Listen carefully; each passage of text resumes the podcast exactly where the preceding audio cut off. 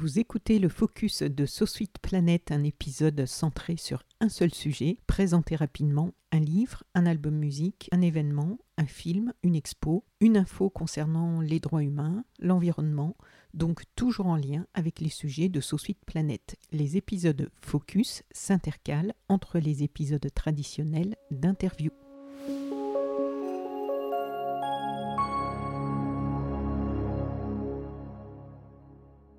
Stop aux emballages pleins de vide et suremballage. Les marques ont répondu. Et ensuite, une action de Foodwatch et Zero West France. Comme le mentionne l'association Foodwatch sur son site, la pratique est trop courante. Dans les rayons des supermarchés, on trouve des emballages de produits démesurément grands et on a souvent le sentiment de se faire avoir en les ouvrant quand on constate que la quantité d'aliments présente est bien moindre que ce que laissait penser le packaging. Si le vide permet parfois de protéger un aliment lors de son transport ou de mieux préserver sa qualité, trop d'emballages contiennent un vide inutile.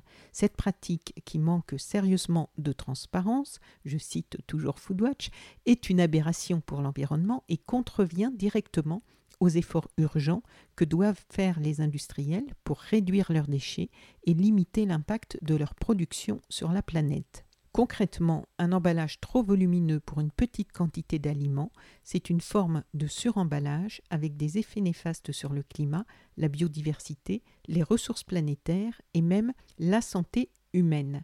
Alors fin juin, les associations Foodwatch et Zero West France lançaient l'alerte en donnant 30 jours à 5 marques de l'industrie agroalimentaire pour mettre fin aux emballages pleins de vide et au suremballage.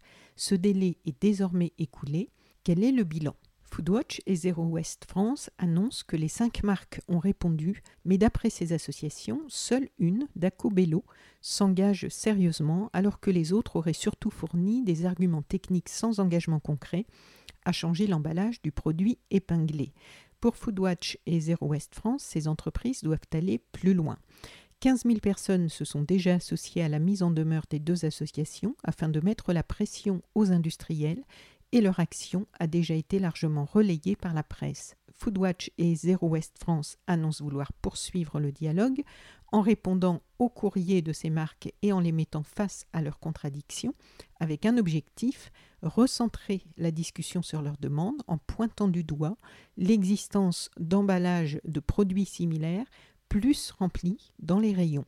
Les deux associations ont transmis le dossier à la répression des fraudes afin, précise-t-elle, qu'elle le traite au regard de la loi, mais aussi qu'elle lance une enquête bien plus large sur les produits pleins de vide de nos supermarchés. Vous trouverez les liens pour lire et signer la pétition et pour en savoir plus sur cette action dans le texte de ce podcast. Vous trouverez aussi le lien vers le podcast de SoSuite Planète que j'avais consacré à l'association Foodwatch en 2020 avec l'interview de Karine Jacquemart, directrice générale de Foodwatch France. Foodwatch est une organisation à but non lucratif qui se bat pour une alimentation sans risque, saine et abordable pour toutes et tous ils militent pour plus de transparence dans le secteur alimentaire et défendent notre droit à une alimentation qui ne porte atteinte ni aux personnes ni à l'environnement.